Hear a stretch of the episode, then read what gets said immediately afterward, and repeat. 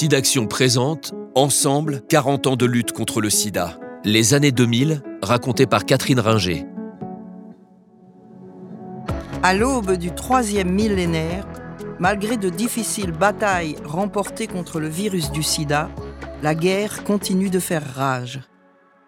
Avec près de 40 millions de personnes contaminées et plus de 20 millions de morts, la lutte contre la maladie est désormais une course de fond.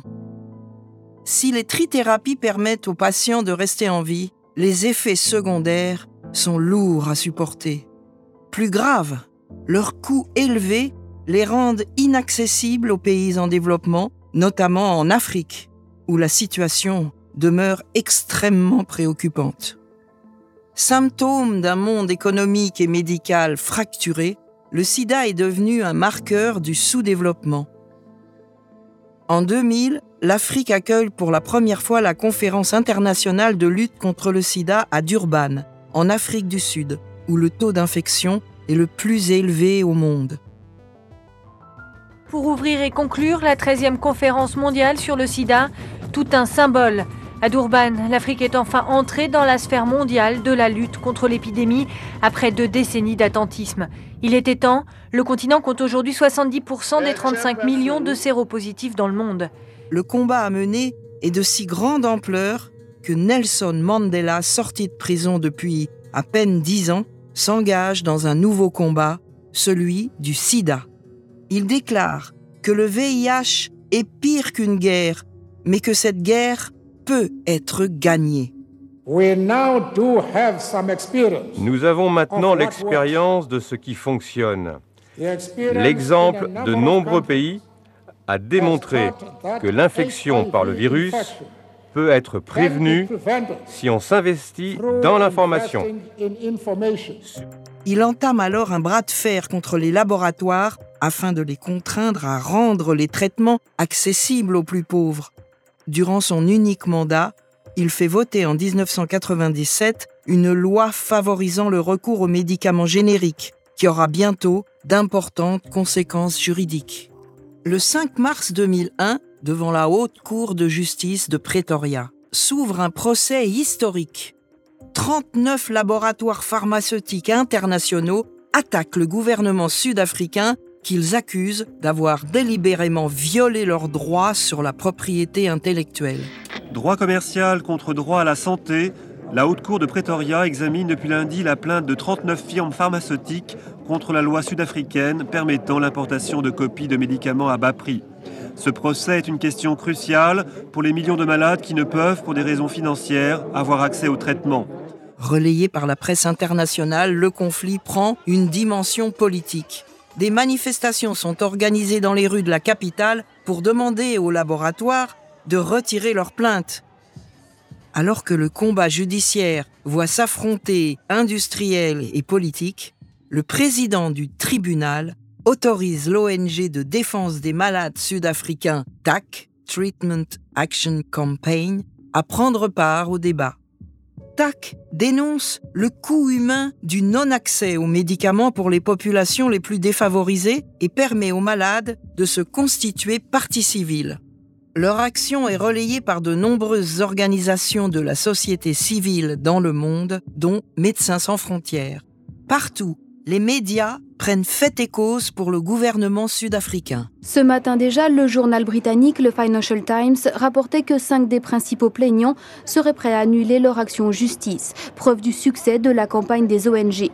Médecins sans frontières a ainsi réussi à recueillir 250 000 signatures dans une pétition en faveur de l'annulation du procès. En dénonçant la logique financière des laboratoires, il sonne la mobilisation générale avant que les États s'en mêlent l'Allemagne est le premier pays à soutenir l'Afrique du Sud, bientôt rallié par la Hollande, la Belgique, le Danemark et le Parlement européen. Sous la pression internationale, les laboratoires retirent leurs plaintes le 18 avril 2001. L'industrie pharmaceutique a finalement reculé. Le procès de Pretoria fera jurisprudence autorisant les États à faciliter l'accès aux traitements pour leurs populations les plus fragiles, sans craindre d'être attaqués par les laboratoires. Les ONG et les malades du sida peuvent fêter leur victoire. Leur campagne a fait plier les géants de la pharmacie. Les 39 firmes fabricantes de médicaments anti-sida ont retiré leur plainte à l'encontre du gouvernement sud-africain. Une plainte qui bloquait depuis trois ans l'application de la loi permettant de produire à bas prix des médicaments génériques et de passer outre les brevets de propriété intellectuelle. L'abandon de cette action en justice résulte des nombreuses pressions internationales qui ont pesé sur les industries pharmaceutiques dont la cote de popularité n'a cessé de décliner. C'est dans le prolongement de ce procès que s'inscrit la déclaration de Doha. Rédigée lors de la quatrième conférence ministérielle de l'OMC, réunie au Qatar en novembre 2001, ce texte autorise les sociétés nationales à copier la formule d'un médicament étranger en cas de crise sanitaire sur leur territoire. Dans la même dynamique, la communauté internationale se dote enfin de structures capables d'engager de premières actions en faveur de l'accès au traitement dans les pays les plus pauvres. En 2002, le Fonds mondial de lutte contre le sida, le VIH et la tuberculose est créé. Son objectif est de récolter les moyens d'investir durablement contre les maladies infectieuses dans une centaine de pays. En 2003, les États-Unis votent un plan d'aide d'urgence contre le sida destiné aux pays étrangers, pendant que la France, sous l'impulsion de Jacques Chirac, participe activement à la création d'Unitaid pour rendre les traitements plus accessibles, en créant notamment une taxe sur les billets d'avion. Toujours aussi investi dans le combat contre le sida, Nelson Mandela lance en 2003 la campagne 46-664, dont le nom rappelle le numéro d'écrou qui lui a été attribué par l'administration pénitentiaire et qu'il conservera tout au long de ses 27 ans de détention. 40 000 personnes réunies pour un concert de stars. Beyoncé, Bono, Peter Gabriel ou encore Eurythmics sont venus apporter leur soutien à Nelson Mandela. Objectif de la soirée Collecter des fonds pour lutter contre le sida et braquer les projecteurs sur une pandémie qui a tué 3 millions de personnes cette année.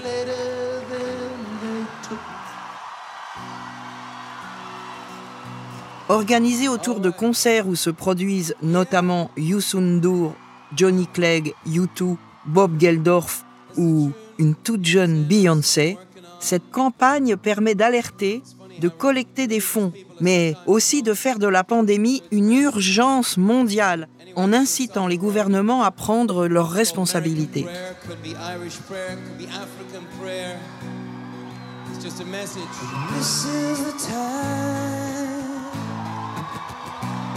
To finish what we started. And this is no time to dream.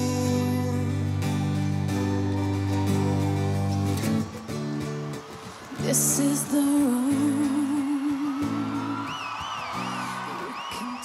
Si le succès médiatique est indéniable, les effets politiques euh, restent mitigés. Nelson Mandela s'oppose en effet au président Thabo Mbeki, son successeur à la tête de l'Afrique du Sud, qui refuse de distribuer des antirétroviraux dans les hôpitaux publics et demande des tests sur leur toxicité. Face à la bronca internationale, son gouvernement doit bientôt céder, mais la bataille est loin d'être gagnée. Le 6 janvier 2005, la situation dramatique sur le continent africain résonne à nouveau lorsque Nelson Mandela entouré des siens, dans le jardin de sa maison de Johannesburg, annonce, le visage fermé, que le sida vient d'emporter son propre fils à l'âge de 54 ans. Nelson Mandela annonce que l'un de ses fils est mort ce matin du sida après avoir passé plus d'un mois dans un état critique dans un hôpital de Johannesburg. L'ancien président sud-africain, très impliqué dans la lutte contre le sida, a fait cette annonce euh, car il estime que ne pas cacher le sida est le seul moyen de le faire apparaître comme une maladie normale. 4 800 000 Sud-Africains, soit 22% des adultes, euh, sont touchés par le sida. Un drame familial qui illustre la situation tragique de l'Afrique, qui concentre près de 70% des personnes atteintes du sida dans le monde. Dix ans Après l'apparition des premières trithérapies, la défaillance de certains États africains à reconnaître l'épidémie comme urgence nationale, le manque de réactivité des pays riches face à cette situation et le coût exorbitant des traitements ancrent le continent dans un état de crise sanitaire durable. En France, au tournant du siècle, c'est sur fond de polémique médiatique que la question du sida résonne dans le débat public. Certaines personnalités, comme les écrivains Guillaume Dustan et Éric Rémès, profitent de leur notoriété pour promouvoir sur les plateaux de télévision le bareback, qui signifie littéralement monter à cru. Né en Californie au milieu des années 90, cette pratique consiste à abandonner délibérément l'usage du préservatif dans les milieux homosexuels. Pour ses adeptes, c'est un acte de rébellion face à ce qu'ils considèrent comme un diktat de la prévention anti-sida qui tend à les stigmatiser. Mais pour les militants d'associations, comme Didier Lestrade, cofondateur d'Acte Paris, qui ont tant œuvré afin d'imposer le préservatif comme principe de prévention, c'est un comportement à risque incompréhensible. Plus inquiétant encore, certains ont fait de ce relâchement passager une véritable ligne de conduite. Ce sont les adeptes du bareback. Sur Internet, ils annoncent la couleur. Séropositif, ils cherchent des rapports non protégés, nos capotes exigées. Damien est l'un d'entre eux. À ses yeux, son choix ne regarde que lui et ses partenaires, des partenaires avec lesquels il joue franc jeu. Lorsque je rencontre une personne et que je connais son statut sérologique qui est séropositif, si lui n'a pas envie d'en mettre comme moi, eh bien on n'en met pas.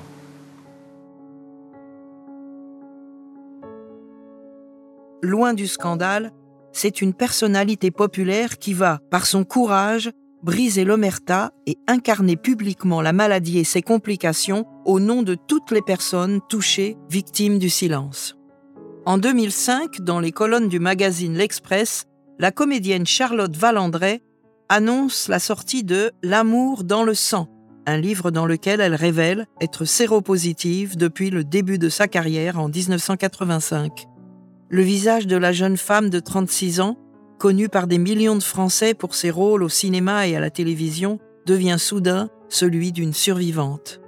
À travers son histoire la plus intime, la déflagration de l'annonce de la maladie, la course contre le temps, l'obligation de se taire, l'apparition des premiers symptômes, la lourdeur des traitements qui lui imposent une greffe du cœur, c'est 20 ans de pandémie qu'elle retrace. Son cas est rarissime, ils ne sont que deux en France, alors comment fait-elle? Il y a de l'orgueil de ne pas vouloir se laisser euh, démonter et de reprendre le dessus et que ça aille quand même et euh, dire euh, c'est pas la maladie qui m'emportera. Et tant que ma fille me sourit et que je peux lui sourire, vraiment, il n'y a vraiment rien de grave. Le succès de son livre permet à des milliers de lecteurs de se figurer le quotidien des malades. Le témoignage de Charlotte Valandré est d'autant plus précieux dans la lutte contre le sida qu'il reste une exception dans le milieu artistique. C'est dans cette dynamique que de nouvelles actions politiques et médiatiques sont mises en place. En 2004, Ensemble contre le sida, qui devient bientôt SIDAction, réitère dix ans plus tard son exploit de 94.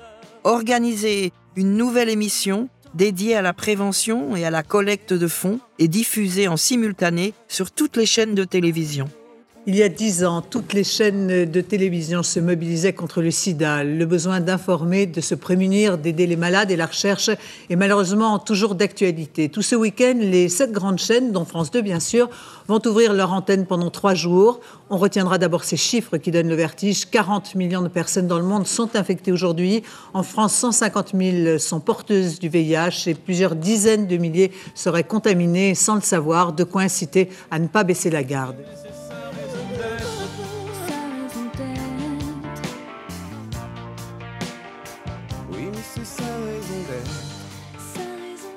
5 millions d'euros sont récoltés pour financer la recherche et les associations.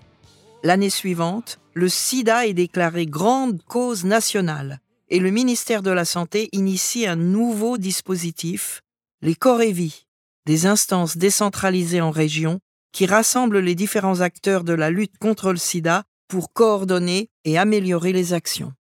Menés de front, tous ces efforts semblent porter leurs fruits.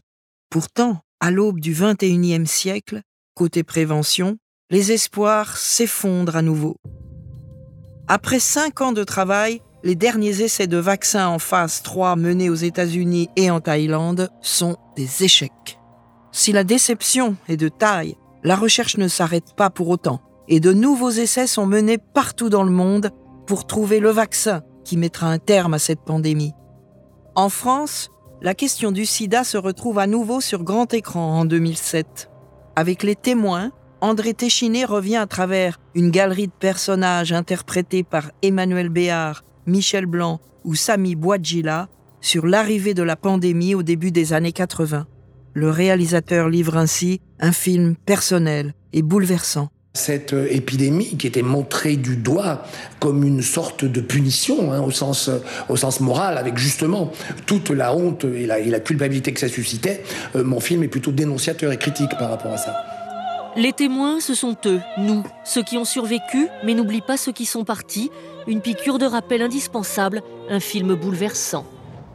6 octobre 2008, alors qu'ils sont respectivement en conférence en Côte d'Ivoire et en mission au Cambodge, Luc Montagnier et Françoise Barré-Sinoussi, deux des pionniers de la lutte française contre la maladie, apprennent qu'ils sont les prochains lauréats du prix Nobel de médecine pour leur co-découverte du virus du sida en 1983. Première félicitation pour le professeur Montagnier, actuellement en Côte d'Ivoire pour une conférence sur le sida. Ce prix Nobel consacre 25 ans de recherche. En 1983, à l'Institut Pasteur, avec Françoise Barré-Sinoussi et son équipe, il isole pour la première fois le virus du sida. L'épidémie n'en est qu'à ses débuts. Ils se battront longuement pour ne pas se faire voler la découverte par les chercheurs américains. La cérémonie a lieu le 10 décembre 2008 en Suède, à l'hôtel de ville de Stockholm. Le courage et la détermination des chercheurs français, longtemps ignorés par la communauté scientifique au profit de leurs homologues américains, sont enfin reconnus. À travers ce prix prestigieux, c'est une reconnaissance pour tous les pionniers français de la lutte contre le sida. Willy Rosenbaum, Jacques Lebovitch, Françoise Brun-Vézinet, Christine Rouziou, Jean-Claude Gluckmann, Charles Doguet, David Klatzmann, mais c'est le nom de l'un d'entre eux qui est sur toutes les lèvres, le pasteurien Jean-Claude Sherman, sous la responsabilité duquel Françoise Barré-Sinoussi travaillait et grand oublié du prix Nobel de médecine la place de la recherche française dans la lutte contre le sida est enfin reconnue. Ce prix mettant un point final à la polémique franco-américaine autour de la découverte du virus. Dans cette atmosphère de célébration et d'hommage, la troisième décennie de lutte contre le sida s'achève sur une nouvelle note d'espoir.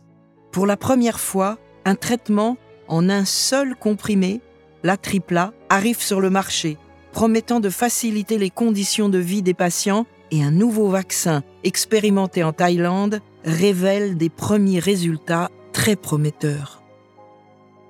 Les résultats de cet essai clinique sur l'efficacité du vaccin ont surpris l'armée américaine et le ministère thaïlandais de la Santé, les deux co-organisateurs de l'expérience. C'est la première fois, indiquent les organisateurs de l'essai, qu'un vaccin montre une relative efficacité contre le virus VIH. Cet essai clinique avait été fortement critiqué comme étant un gaspillage d'argent, car très peu s'attendaient à un résultat positif. L'expérience est maintenant saluée comme une étape majeure dans le développement d'un vaccin contre le sida. Enfin, le professeur Bernard Hirschel, pionnier helvète de la lutte contre la maladie, martèle de séminaire en congrès que les personnes séropositives traitées correctement ne sont quasiment plus contaminantes.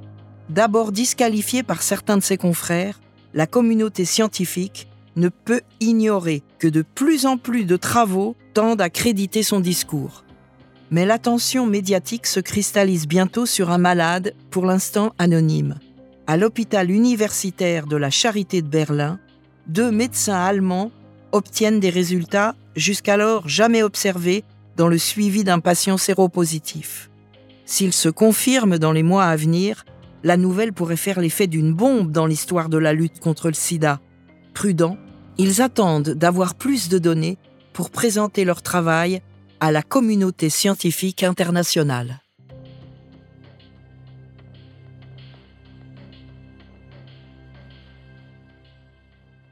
C'était Ensemble, 40 ans de lutte contre le sida. Un podcast écrit par Anthony Passeron et raconté par Catherine Ringer. On n'a jamais été aussi proche de jouir d'un monde sans sida. Pour y arriver, continuons de soutenir la recherche.